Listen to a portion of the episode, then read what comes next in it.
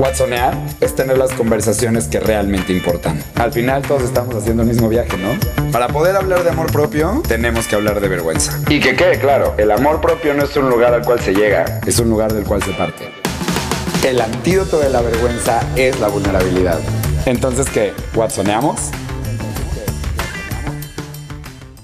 Buenas a todos, a todas, a todes. Bienvenidos a este jueves de Watsoneo. Puede ser que ya se hayan dado cuenta que los coaches también vamos a estar Watsoneando, no nada más Gabo. Y este es mi primer Watsoneo que grabo para el jueves de Watsoneo, así que estoy bien emocionado. Si no me conoces, soy Verbe, así me dicen Verbe, pero realmente mi nombre es Miguel Berbeller. Tengo 40 años, vivo en Monterrey.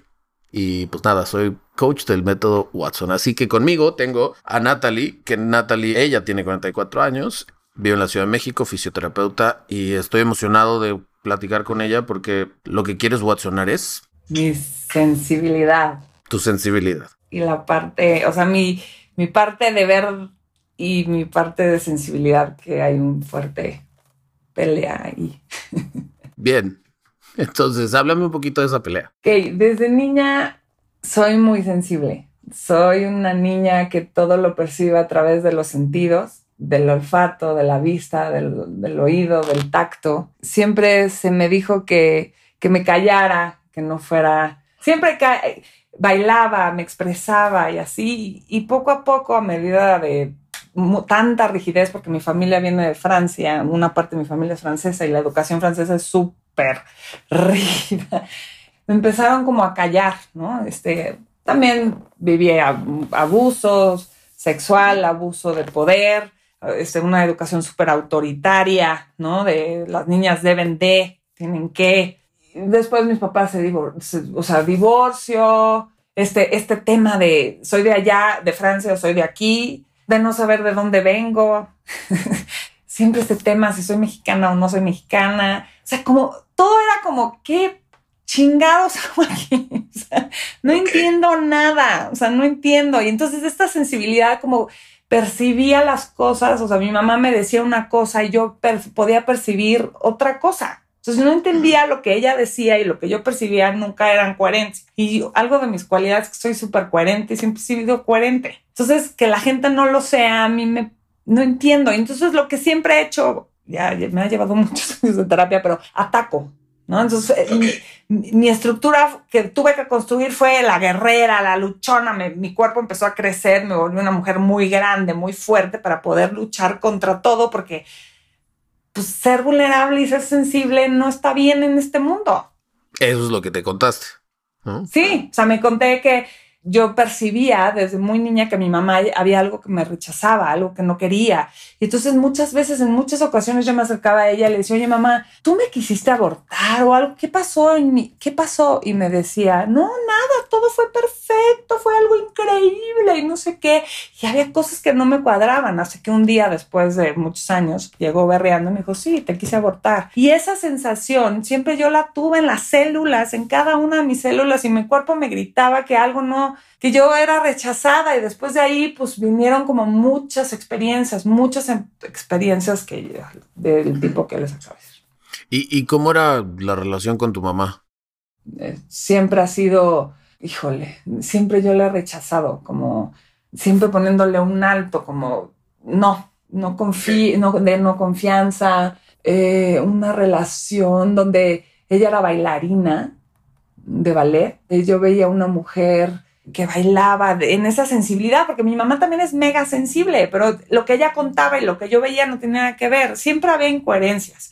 Siempre yo trataba de acercarme a ella y me, contaba, me contestaba con esa parte del deber ser, como de, porque además me tuvo a los 19 años y era como siempre esta dualidad. O sea, yo no entendía ni madres. Me sentía perdida. Muchas veces yo no quería vivir. En la escuela me bulleaban horrible era siempre el apatito feo, no entendía nada porque todo el tiempo era tratar de sobrevivir y obviamente en la escuela me iba a la chingada. No daba una. no sabía qué quería porque estaba perdida, porque lo único que era todo el tiempo este, me trataba de, proteger, ¿no? Entonces, sí, viví una infancia de verdad de la burger. ¿Y, y ahorita cómo te va? Entiendo y empatizo esto de el rechazo y de que me buleaban y, y tratar de buscar la sensibilidad y tratar de, de escucharla hoy en día. ¿Y hoy cómo te va? O sea, no sé, ¿cómo están tus relaciones? Mira, hoy es que me, bueno, es que hay un parteaguas aquí. Me dio cáncer en el 2018. El cáncer, para mí, yo le agradezco al cáncer porque volví a nacer eso fue un parteaguas en mí. O sea, el cáncer fue para mí una maestra que me vino a romper una, una caparazón, unos muros de concreto que tenía hacia el mundo. Me vino a dar en la torre diciendo, basta ya, así no. Y yo en el antes, yo había una parte de mí que me quería morir. O sea, yo que me quería morir. Yo no quería estar así, ya no quería vivir así. O sea, esto no tiene sentido. Era todo el tiempo ir en contra mía. Entonces he vivido percibiéndome desde ese observador. Estoy mal por ser sensible. En este mundo donde se habla desde la, la mayoría, hablan desde la mente, qué rara, o sea, qué rara. Yo soy mucho de feeling, o sea, yo llegué aquí por, siempre me pasa, o sea, yo siento algo aquí en la intuición y donde me dice aquí voy, yo hago siempre, eso nunca lo he dejado. O sea, yo no empiezo a meter la mente, o sea, ah, pues a ver qué dice y empiezo a escuchar, me resuena el cuerpo y el cuerpo siempre me habla primero mi cuerpo. Y ahorita, si tu cuerpo te habló, como yo quisiera entender un poquito más, te vino a poner un alto el cáncer y fue esta maestra que, que te vino a poner, decir, por aquí no es. ¿Qué crees que es lo que quería que pararas? Esa agresividad, esa parte destructiva, esa parte...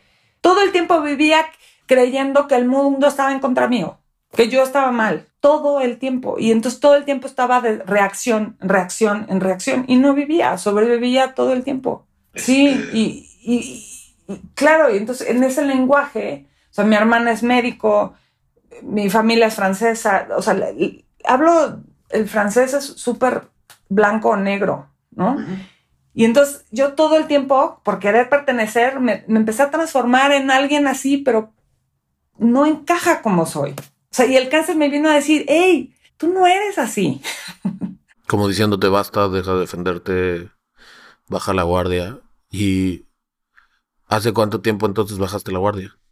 Con el cáncer fue un, ahí empecé a hablar. Cuando me empezó a, cuando me dijeron que tenía cáncer, dije, lo primero que, porque cáncer lo asocias, bueno, yo lo asocio a muerte y yo creo que la mayoría, ¿no? O sea, entonces dije, me voy a morir. Y entonces cuando dije me voy a morir y lo que falta, ¿qué no he hecho? Ahí me empecé a cuestionar.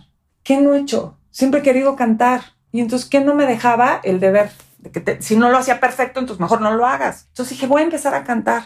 Y llegué y empecé a abrir la voz. Cuando abría la voz decía, ¿quién chingados está cantando? ¿Quién chingado soy yo? Este cuerpo es, o sea, soy más que todo eso que creo de mí. Y fue una experiencia increíble. A través del canto me empecé a dar cuenta de realmente de lo que era yo, de que todo eso lo que me había comprado y me había etiquetado, porque las etiquetas han sido que si soy grande, que si soy esto, que si soy sensible, etiquetas, etiquetas. El canto me demostró porque cuando estás al lado de la muerte, la vida se reduce a respirar. Y el simplemente estar en ese momento presente y solamente respirar uno, una vez, una sola vez, así, uno, un pasito y un pasito, me empezó, me empezó a volver a reconectar con mi respiración, con mi voz, con volver a sentir, y ya no había tantas marañas en mis pensamientos, porque los pensamientos eran lo que me estaban matando. ¿Cómo que eran los pensamientos? ¿Qué tipo de pensamientos estabas teniendo? Me veía al espejo y no había, o sea, siempre me comparaba con alguien, ese alguien, un imaginario, siempre hacía algo y no, pues, no estaba bien lo que hacía no, no mereces tener éxito, no, está bien lo que haces, este, lo que dices. Tenía que todo el tiempo estar como en chinga o demostrar demasiado para que poder ser alguien, ¿no? Poder tener la oportunidad de merecer algo. Y aún así no era suficiente. Ya tenía el marido, ya tenía mi hijo, ya tenía la casa, ya tenía todo. Todo lo que siempre, todo. Y nada era suficiente. Nada era suficiente siempre había pues, un vacío, una cosa espantosa. No está sola, creo que así somos un montón. Esto de decir el deber ser imaginario o el que yo introyecto que no necesariamente me está pidiendo la vida, sino lo que yo pienso que debo de entregarle a la vida, ¿no? lo que yo pienso que debo de entregarle a mi familia, lo que yo pienso que debe de estar bien en la escuela, etcétera. Y entonces desde ese observador voy construyendo el personaje. Este personaje que has estado contando, que es el personaje que se llenó, se creció, se, defendía con la espada desenvainada todo el tiempo. Y cuando lo dijiste, pensé como en una, no sé, como en una película de los mosqueteros que lo traes, ¿no? Súper, súper a la mano siempre. Y si dijeras y tuvieras chance de que se sentara esa niña otra vez acá y tuviéramos esa conversación con la niña sensible que fuiste antes de que te empezaras a pagar o empezaras a creer estos pensamientos y le preguntara, ¿qué te gusta? ¿Qué crees que me contestaría? Me gusta cantar, me gusta bailar, me gusta sentir, me gusta cocinar, me gusta pintar, me gusta ser libre, me gusta me gusta poder conectar con la gente, me gusta me gusta ser yo, me gusta quién soy. Me gusto yo, me encanto, me encanto como soy, me encanta cuando me pongo a tocar la guitarra, me, me encantas quién soy. Y entonces si tuvieras que describirte, no sé, cinco cualidades, ¿no? más allá de físicas o de... Porque luego cuando tenemos estas pláticas de repente digo cinco cualidades o algo y... Ah, mis ojos o mis... Yo sé que eso también es importante, pero cinco cualidades de quién eres, de tu forma de ser, ¿cuáles serían? Soy juguetona, soy creativa, soy sensible, soy, soy perceptiva, soy empática, soy libre, soy un alma libre que quiero brillar y no tiene nada de malo brillar, pues soy quien soy y si brillo la gente me ve, pues qué padre, pero siempre me dijeron que eso estaba mal, es como, pues ¿qué quieren que haga? Pues ¿cómo le hago para pagarme? No puedo. tengo mucha vida en mí. Y es algo que como que siempre me hicieron avergonzarme y hoy, después de terapia, watsoneos y just light y eso, yo no sabes cómo desde ese, que fue la semana, hace 15 días, híjole, he hecho miles de pláticas, he hablado con mucha gente y he dicho mi verdad. ¿Sabes qué pasa? Que a medida que estoy diciendo mi verdad, me empodero más y tengo ganas de vivir y nunca nadie más me va a callar. Nunca nadie, por nunca nadie más me voy a quedar callada. Ya no quiero. Ya no quiero que me callen la boca. Ya no quiero que me digan, ay, qué intensa. Ay, qué, eso no, eso no se hace, no se toca, no, ¿por qué no? O sea, no es como, no le estoy haciendo daño a nadie. Claro, creo que, creo que también es, es importante ver esto que acabas de decir, es como, no me voy a dejar callar, pero también desde un lugar en donde puedo respetar y no le voy a hacer daño a nadie. ¿Y quién dijo que no se toca? ¿Quién dijo que no se habla? ¿Quién dijo...? Que se siente el fuego. El otro día tuve una experiencia. Fui al teatro. Y a medida, obviamente, que me estoy quitando las capas de concreto, pues otra vez empiezo a sentir. Fui al teatro a ver a una mujer bellísima. Y no sabes cómo me excité toda yo. Y era decir, estoy viva. Soy una mujer. Y entonces empieza, la cabeza, por más que eso todavía me cuesta, la verdad. Es como, soy lesbiana, soy no sé qué, soy, coño, pues, pues, ¿quién chingado? No sé, no me veo yo visualizándome con una mujer viviendo, pero qué rico es sentir a una mujer. Y ya, hasta ahí, pero no. Entonces ya, si siento a la mujer, entonces empieza todo un discurso, una historia, y entonces ya empiezan a decir y a llegar a conclusiones. ¿Qué conclusiones de nada? No hay nada más que eso. Y, me volteé y se lo dije a mi esposo y le dije la verdad. Le dije, me pasa esto y me, da vergüenza, me ha dado vergüenza muchas veces decir lo que siento con la gente. ¿Y qué te dijo tu esposo? Pues me dijo, wow, pues sí. Y le dije, y no por eso quiere decir que me voy a ir con él ya. Y no, no, simplemente sentí mucho mi cuerpo. Y es algo que percibo. Y entonces yo misma me digo a mí, bienvenida, bienvenida a esa sensibilidad que la he apagado y ahogado. Y siempre me peleo con eso, como si, y siempre he creído que eso está mal, porque así me lo hicieron ver, ¿no? Porque yo de niña me masturbaba de niña en un sofá en mi casa muchas veces mis papás se cagaban de miedo y me decían, está mal, vete a tu cuarto, qué horror, ¿no? Y yo, cuando es algo natural, es energía. Sí, claro, creo que, que algo que podemos hacer es empezarle a enseñar a los... Yo, yo tengo una hija y entonces creo que tiene dos años, todavía no tiene ese tipo de comportamientos, o a, lo mejor sí y no, y no, y no lo veo, pero creo que algo que le quiero enseñar es que habrá cosas que serán privadas y habrá cosas que serán públicas, y entonces, pues a lo mejor masturbarse en la calle no, pero pues en su casa es su casa, ¿no? Entonces, si su casa es su casa y si ahí está el sillón, pues bueno, nomás avísame y me voy a otro lado. Pero creo que estás tocando un punto bien importante que es hacerle caso a mi intuición, hacerle caso a mi cuerpo, hacerle caso a mis emociones, hacerle caso a lo que siento, a mis sentimientos. Y así hace rato me decías, es que no tengo idea quién soy. Antes de que empezáramos a grabar me decías, es que pues creo que no tengo idea quién soy. Y, entonces desde ahí yo lo que estoy escuchando es algo completamente distinto. Más bien, no sé qué hacer con esto que soy en este plano, o sea, en este mundo, donde la sensibilidad está totalmente tachada. Que si la mujer es muy sensible es puta que si siente mucho es no sé qué, que si, que si estás, o sea, es como, bueno, entonces, ¿cómo le hago? Y acabas de utilizar una palabra hace ratito que parece que utilizamos como insulto también mucho de no seas intensa, no seas intenso. Sobre todo con la mujer no seas intensa, pero es, ¿y qué chingados importa que soy intenso o no? O sea, como, ¿por qué sería algo malo ser intenso? Ahora, si no sabes, lo que te preguntaría es, con toda esta intensidad, ¿qué importa cómo se vea el pinche mundo y lo que el mundo espere de ti. ¿Tú qué quisieras hacer con esto que eres? Poder tocar almas y poder, poder decirles con todo mi ser que ser así no está mal, que los invito a sentir. Que con el otro día fue un curso. Siempre soy así, empiezo y siento y bailo y eso. Y obviamente, después, o sea, habían dos cursos. El primer curso, su primer curso. Empecé a hacer el curso y entonces empecé a sentir, y era la primera que sentía, la primera que hablaba, la primera, y, la maestra se acercó a mí y me dijo que gracias. Pasó el segundo curso y otra de las que estaba en el primer curso se acercó conmigo y me dijo, Natalie, ¿no sabes? El que tú te hayas abierto tan rápido hizo un efecto dominó en todos, en todas, que todas empezaron a sentir muy rápido y en este curso tardó un poco más. Y me cayó un 20. Dije, wow, claro a lo mejor por ahí puedo empezar a abrir una puerta, pero no tengo ni idea cómo hacerlo, porque, no sé, es algo, no sé, no, sé ni cómo ponerle, ni cómo hacerle. y entonces de ese lugar a veces me da envidia. Y sí, hoy ya entendí que las emociones siempre tienen un para qué. Y pon tú, en ese curso también me daba envidia. La maestra decía, chingada madre, porque ella sí sabe y yo no.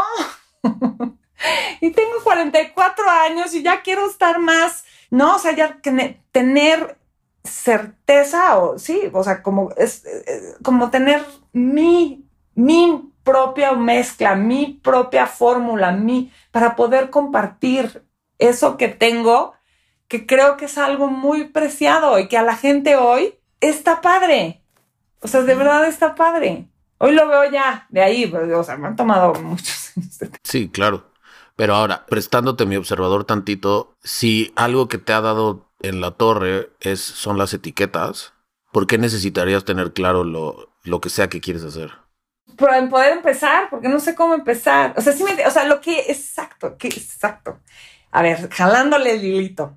Sí, sí. Para poder empezar, yo creo, o me han enseñado, que tengo que tener, planear paso uno, paso dos, paso tres, paso cuatro, y eso te va llevando a, un, a una meta. En este lenguaje de como, pues en esta cosa que me encantaría poderla compartir, como no está desde ese lugar, entonces no sé cómo empezar. El masaje me ayudó mucho tiempo a hacer como ese primer contacto, o sea, con, con mis manos, poner el contacto, y eso era como un puente, y de ahí yo empezaba como a unir pero todavía no estaba tan desarrollado y todavía no, yo tenía muchos juicios acerca de esa sensibilidad mía. Hoy creo que podría ya, me siento más, o sea, más segura, más con ganas, ya, ya me siento más libre, ya, ya me gustaría poder empezar. Pero bueno, no, no sé cómo. Es que mira, te lo digo porque de repente cuando estamos envueltos en esta emoción de la vergüenza y la narrativa tóxica de la vergüenza de no soy suficiente o no estoy teniendo el conocimiento suficiente o tengo que hacerlo perfecto, eso es, otra cosa que, trae la, vergüenza, como lo tengo que hacer perfecto y al hacerlo perfecto, entonces si no tengo la versión final, no me aviento.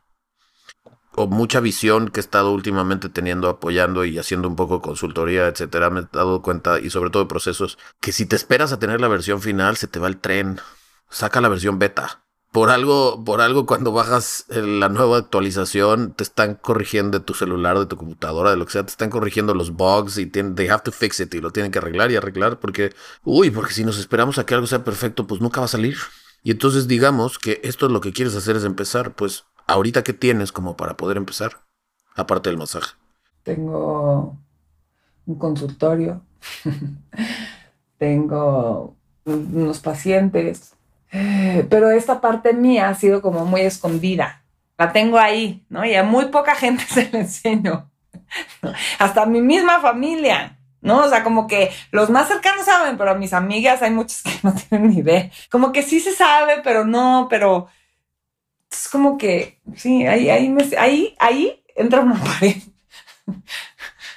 Porque juzgo o juzgas que si se sabe que, que puede ocurrir se va a descarrilar, que va a ser una como, sí, como, como un desmadre, porque es too much, es como overwhelmed.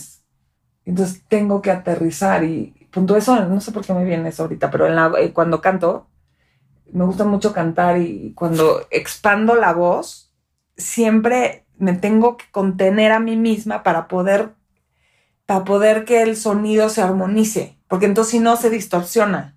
¿Sabes qué siento? Como que me encantaría poder tener una mano derecha que me ayudara como a poder contenerme, porque a veces se me voy. Esos pies que a veces me faltan cuando estoy ahí o encontrar mis pies, no sé, no sé cómo explicarlo. Es que además todo eso es como muy difícil de poder poner en palabras. Es muy difícil poder expresar todo esto en palabras. siempre me ha costado mucho trabajo. Sí, sí, sí, sí, sí, sí. O sea, y sobre todo cuando tiene que ver con algo que es la intuición, porque no hay nada certero, ¿no? Es, es como, no hay nada que se pueda medir o se pueda comprobar. Y mira, yo habitualmente no. En público también lo trato de hacer mucho más en corto, no pongo mi intuición cuando tiene que ver con cosas, digamos, que siento que no están basadas muchísimo en la, en la ciencia, no, porque no le quiero llamar metafísica, porque no creo que yo no tengo nada que distinciones muchas metafísicas, o no, es lo que creo, así me juzgo yo. Ahorita, por ejemplo, me viene no sé por qué, me vino una imagen a la mente, igual y a ti te hace sentido, igual y no, pero me vino una imagen, una pintura del arcángel Rafael. Y entonces tiene en una mano un escudo y en otra tiene una espada. El escudo, la mano la tiene libre como para poder ayudar a cacharte si es que te tiene que dar una estocada.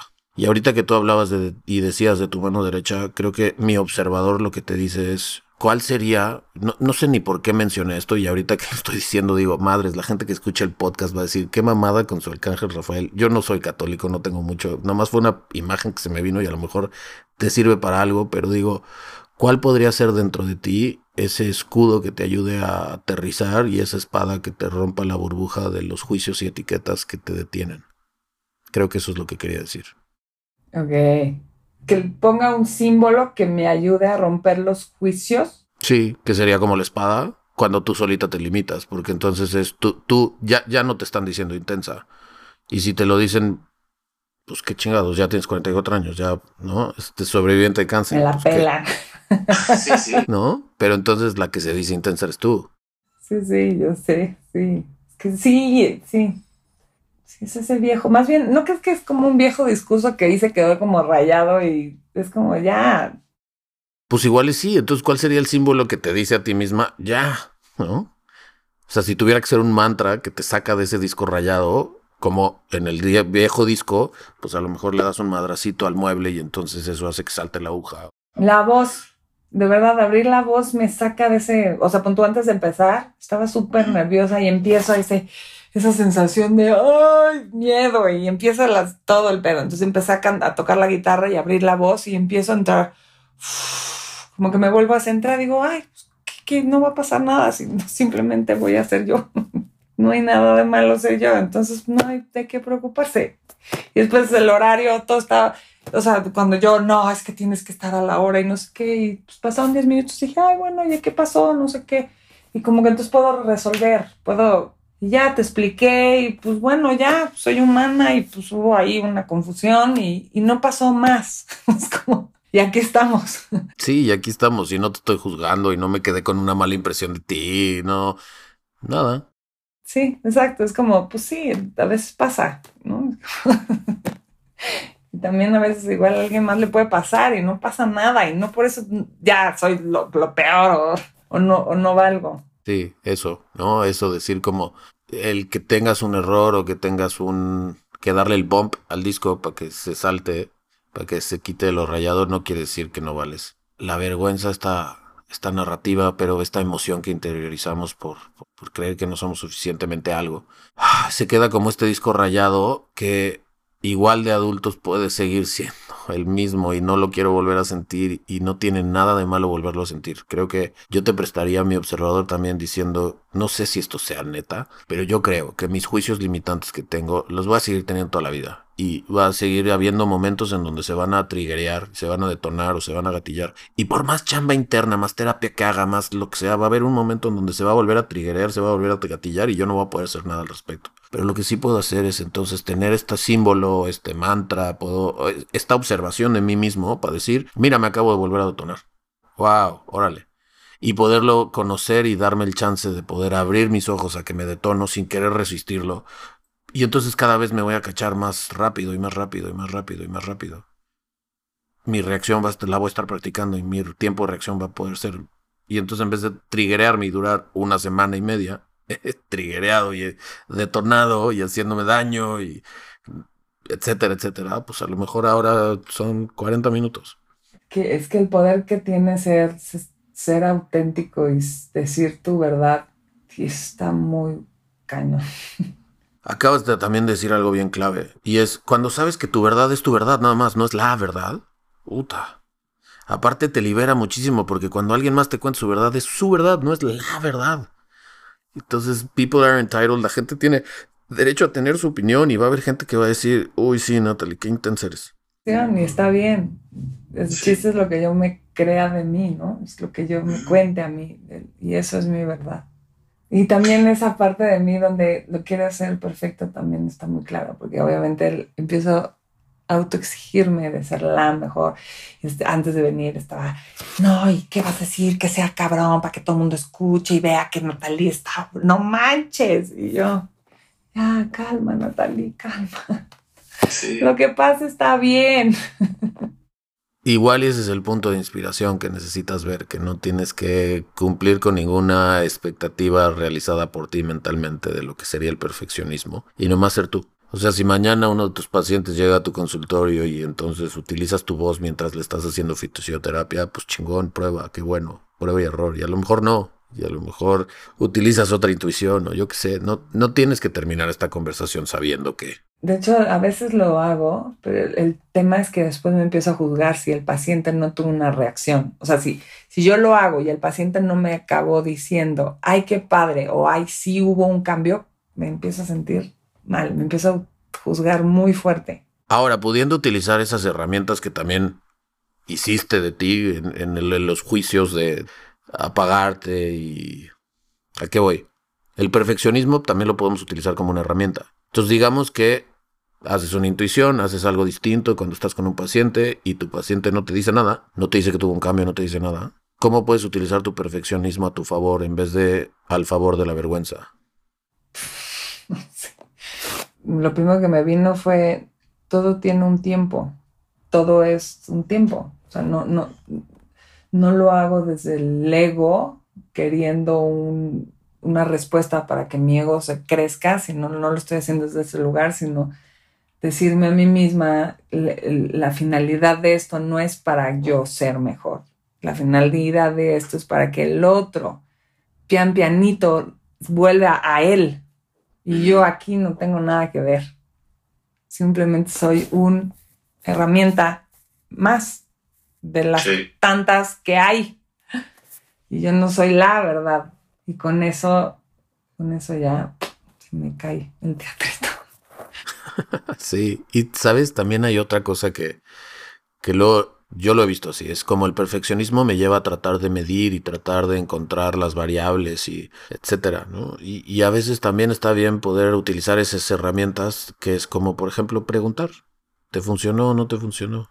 No, pues la verdad es que no. Me irritó. O, sí, porque a veces tampoco la gente es tan expresiva, porque con estos juicios que tenemos de que la intensidad no, no, está, no está chida, entonces a lo mejor nada más preguntar y así puedo, puedo empezar a no hacer mi producto, no hacerme a mí perfecta, encontrar un rumbo que me, a través de preguntarle a los demás, también puedo encontrar el rumbo de lo que yo quiero que está funcionando.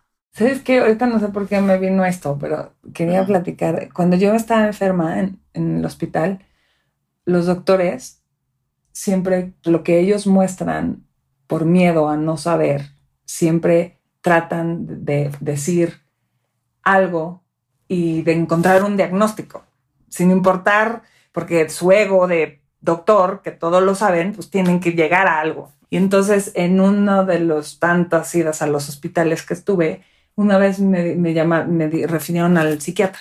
Y yo soy, pues siempre he estado en terapia y así, y les decía, no, no, no, hay algo en mí que está pasando, no es de tema de psiquiatra, por favor. Entonces, mi crisis, me volteé y le dije, ¿por qué no me puedes decir que no sabes?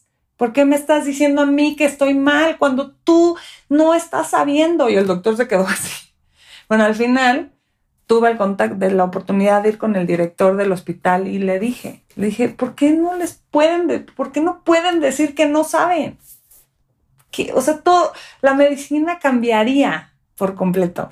Tendría, sería algo increíble porque si los doctores, y lo estoy hablando también como de mí, ¿no? O sea, como en el área de la medicina y en el área de todos estos, si todos pudiéramos reconocer que lo que sabemos es poco, mucho o el área que tú sepas y le dieras a la oportunidad al paciente que el paciente recupere su poder para poder él tener la oportunidad de seguir buscando lo que él está buscando, creo que cambiaría muchas cosas. Ya no podría existir el tema de, de este tema donde, de abuso de, de, la medicina, ¿no? Que hay veces del dinero, todas estas cosas que de ahí se agarran por, porque todo está controlado por el miedo. Sí, interesante. Eh, no, yo, yo que estudié medicina, este, te puedo decir que tenemos una palabrita o, o, en el mundo de la medicina hay un cuando te puedo agarrar un síntoma y diagnosticártelo, pero no tengo idea de por qué lo tienes, pues le puedo poner el apellido de idiopático.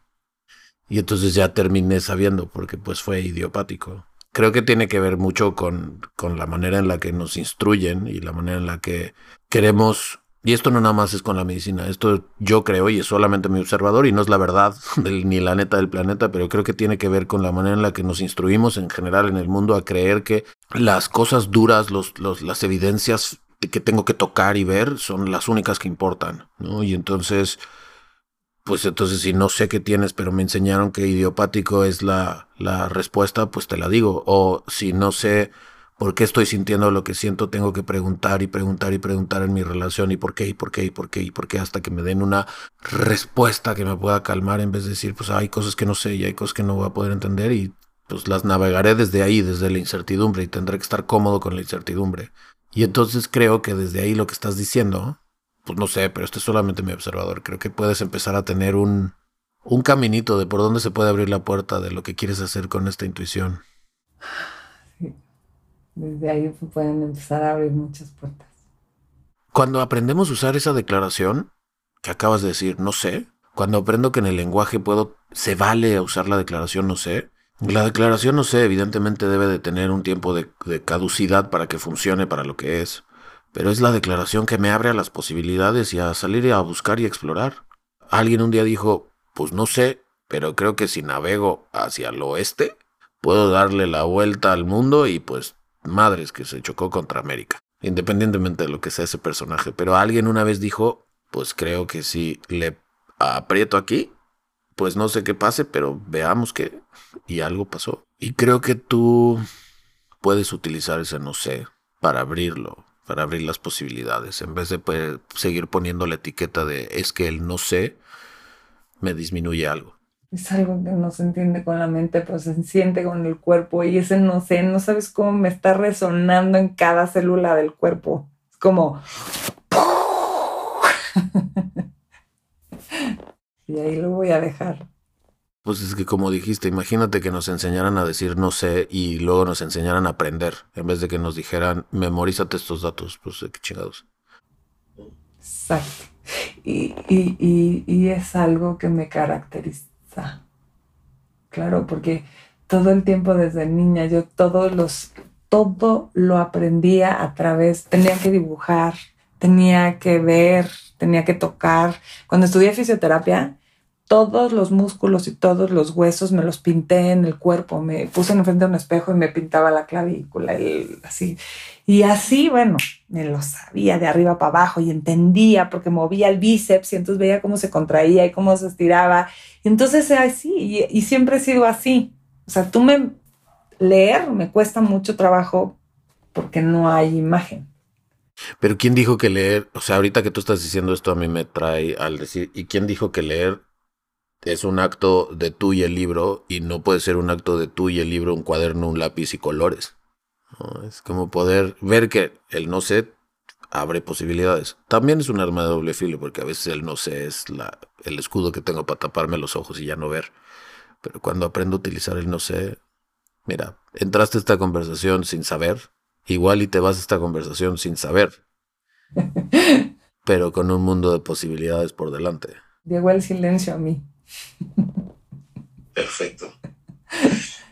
¿Cómo te quedas con esta conversación?